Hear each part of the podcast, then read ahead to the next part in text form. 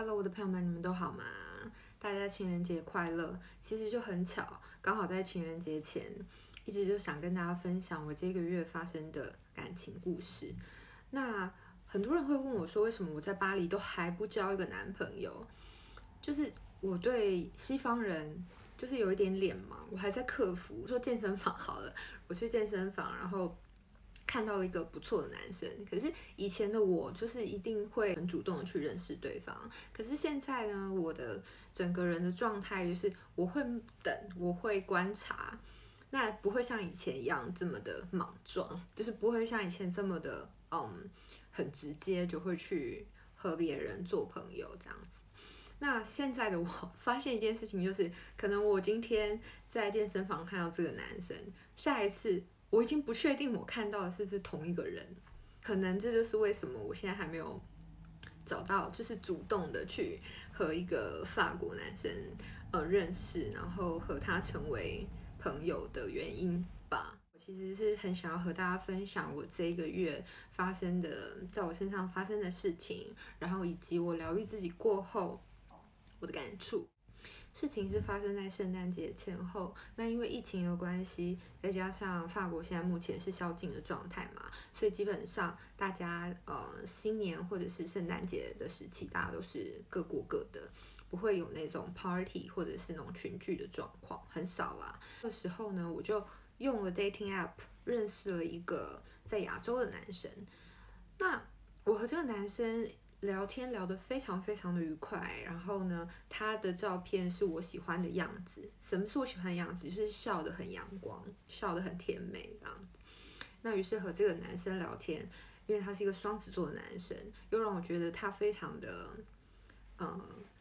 呃，节奏非常的明快，然后让我觉得和他聊天非常的幸福，很开心。我们聊天持续了两个星期之后呢，有一天。我不晓得为什么，在我生日之前，因为我一月中生日嘛，在我生日之前，我突然觉得怪怪的。然后呢，我做了一个冥想，就是我做了一个直觉的冥想之后，所有的事情就爆了。不晓得为什么，这个人就突然告诉我说，他真的很想告诉我，其实照片不是他本人。然后呢，他的工作其实是就是网络诈骗。那因为在和他聊天的过程，他只字未提关于金钱。投资等等相关的话题，所以其实我对他是完全没有防备心，然后我也没有感觉到任何异样的，对。然后直到我做了那个冥想，然后以及我的叔叔阿姨，因为 从我妈妈那里得知我疑似恋爱了，然后他们非常的，我妈非常替我开心，就是终于她觉得我又把心打开了。然后呢，我的阿姨他们很害怕 网络诈骗，所以其实基本上他们就为我祷告。那也就是在祷祷告的隔天，然后我做完冥想之后呢，这整件事情就是，嗯，怎么说呢，爆炸了嘛，反正就被我发现了这个状况。那对方就是一直跟我解释嘛，然后说他真的是他很喜欢我，他觉得他自己爱上我了，所以他很痛苦，因为他是。诈骗集团嘛，他的本业，对，所以当我跟我朋友讲的时候，我朋友也觉得很夸张啊，为什么？为什么诈骗集团还要爱上我之类的？对，但反正我也我也不是很伤心，因为我就觉得我当时的旧有模式，我的整个求生机制就打开了。我做了一件事，我当时我知道之后，我很快就快刀斩乱麻的跟这个人切断关系，然后删除加封锁嘛，因为他就说。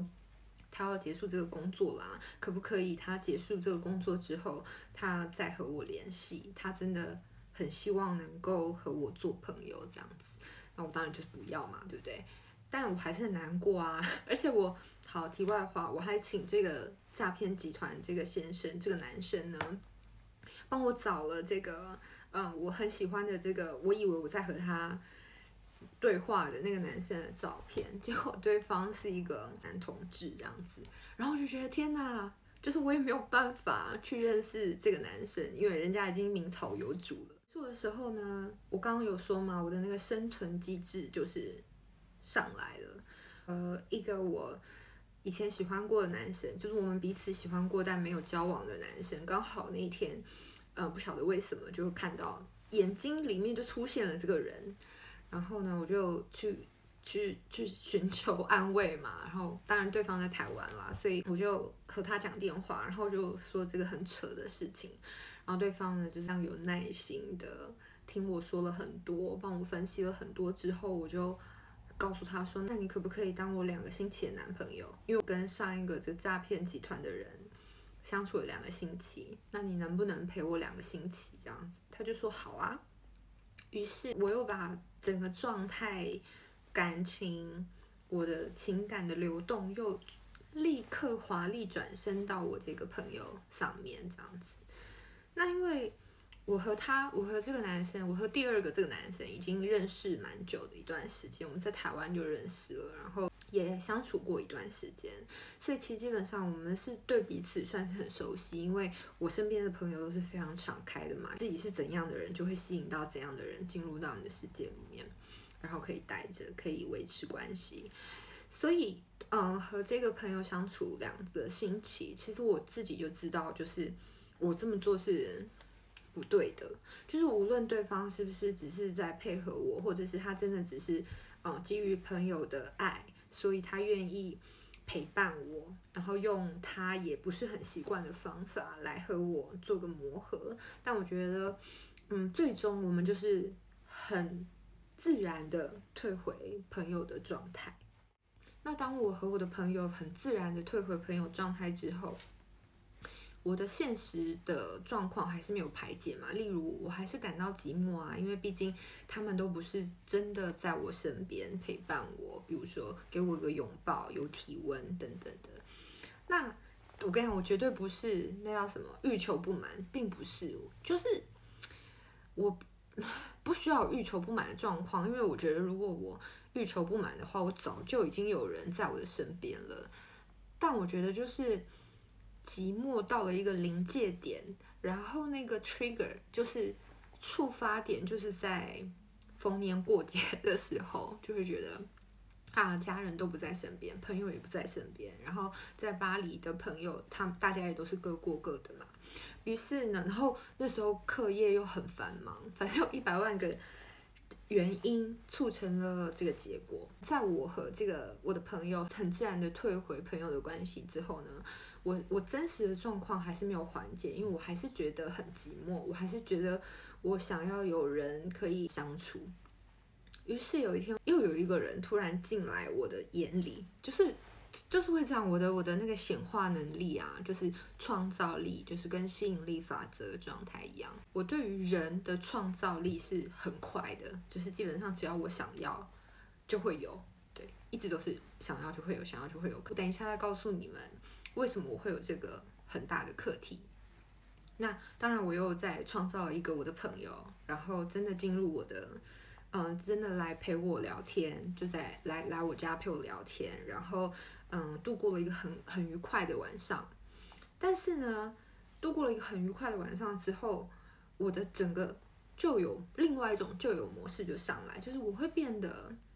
我不知所措，就是我不知道要该前进还是该后退，我不知道怎么样做，嗯。不会伤害到对方，然后也不会伤害到我自己，所以我一直在在想一些安全的方法，但想太多就会坏事，于是呢，就是事情就搞砸了嘛，对不对？所以我就是也没有和现在这个男生继就是继续联系，要继续联系也是可以，可是我觉得已经事情好像变得不是很单纯，对，所以呢，当两个人都。还没有想要往更深入的发展的话，这件事情就停在这里，也许是会比较好状态。那在这三个人出现在我的世界里面，然后发生这件事的时候，我一直反复不停的疗愈自己，几个小时的唱诵，然后有时候四五点我也会起来冥想。就是我觉得这个东西对我的冲击太大了。嗯，第一次的时候我发现，我所有的交往对象。所有约会过的人，他们都是一对一对。什么叫做一对一对呢？就比如说，这一开始可能就是一个双子座，然后双子座就对应到这个，就是我，嗯，这个诈骗集团的男生嘛。这一个月的第二个对象，我的好朋友，他是母羊座。那其实基本上呢，我和过去和三个母羊座男生曾经有过。就是感情上的关系这样子。那再加上他，我就会发现我和母羊座男生真的很能够沟通，真的非常的互相吸引。但是如果要相处的话，其实在嗯过程中还是会有难度的。可是呢，我现在没有办法说难度在哪里，因为都是一些。很细小的事情组成了一个很大的问题，对吧？所以我就又开始疗愈前男友们的关系，然后跟我每个当下在和他们谈恋爱的时候的自己。那最后一个男生呢，他其实和我前男友一样，就是我这整段三年的单身之前的那位前男友，那个韩国男生，嗯，他们一样是巨蟹座的。然后我就发现，天哪，我。和巨蟹座真的是世界上最远的距离，他们真的，他们真的太吸引我了。和他们刚刚认识的时候，因为我对能量这个东西特别的敏感嘛，和他们相处的时候，我会觉得自己的裂缝，哎，你还有裂缝吗？我的裂缝完完全全被修补好了，就是这么神奇。因为摩羯跟巨蟹本来就是对宫星座。对宫星座就是 最远的距离之外呢，也是最吸引彼此的一个状态。那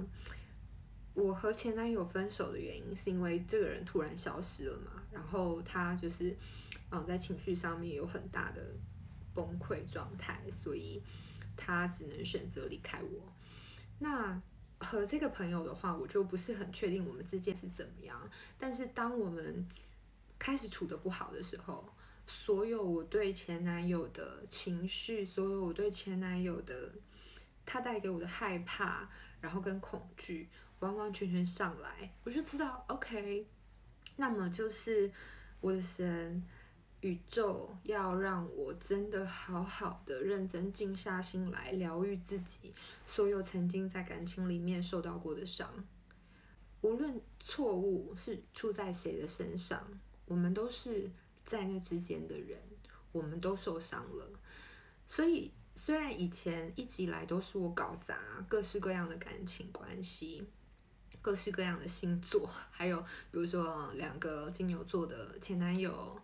嗯，两个射手座的一个前男友，一个约会对象，这样子，就是会，我就发现，OK，其实宇宙的安排很奇妙，他会给我一直相同类似的课题。例如双子座的这个前女友的话，她课题太大了，就让我太痛了。所以呢，我花了好久的时间，我才能再次遇到一个双子座的人，来让我思考。OK，我在曾经那段关关系里面，我受到了伤，然后我带给别人的疤痕等等的，所以我就发现了，OK，宇宙带给我的对象都是。课题会重复的出现，然后，嗯，会希望你可以度过，就是前面的这些状态。所以我觉得，无论我们是不是单身，我们都必须要在当下好好看见自己在经历什么，然后是不是曾经也是有过相同的状态呢？在这个时候疗愈自己，真的非常非常的有用。然后真的非常非常的有帮助，我很感谢这个月来出现的这三位男生，然后因为有他们，又造就了此时此刻现在的我，真的很谢谢你们。在我这几周反复疗愈自己的过程当中呢，我发现其实这些状态都来自于我父母离异的时候给我的冲击，给我的打击。那呃，一样嘛。我说宇宙也会帮助我们过课题，造物主也是会一直希望你能够，他知道你能承受得了，他知道你能治愈自己，他就会带给你相同的课题。好不容易我才联想到，OK，呃，这就是我父母，呃，他们分开的时候的状态，因为我妈妈突然就被迫得要离开我们家，然后我爸爸呢，也是我有一天突然被迫就要离开我。我们生活的家这样子，那其实我觉得在这个情况下，它就是一种被抛弃的感觉，不是你的爸爸妈妈真的不要你，而是所有的情况造就了一个自己被抛弃的状态。那那个东西呢，在我身上待了很久很久，然后是很大的伤口。其实没有任何人抛弃我，我的爸爸妈妈还是我的爸爸妈妈，即使他们分开，即使他们离婚了，他们只要存在，他们还是我的父母。可是当时我给自己下了一个很大的印记，就是我现在就是一个人了，我什么都没有了，然后我是全世界最寂寞的人之类的。刚刚大概在我一个小时前在疗愈自己做静心冥想的时候呢，我又连接到了一个，其实我父母他们也是蛮有趣的哦，他们分开过两次。那第一次是我在很小的时候，大概三四岁的时候吧。我是一个懂得太多太早的孩子，就是三四岁的时候，我就已经知道父母分开，然后妈妈离开，那就是没有办法的事情。那即使我再怎么想念妈妈，我也没有办法叫她回来，会造就了我心里的一个，嗯，没有人不给我安全感，但是我就是很没有安全感，所以。我一样继续的在反复疗愈自己的这个部分，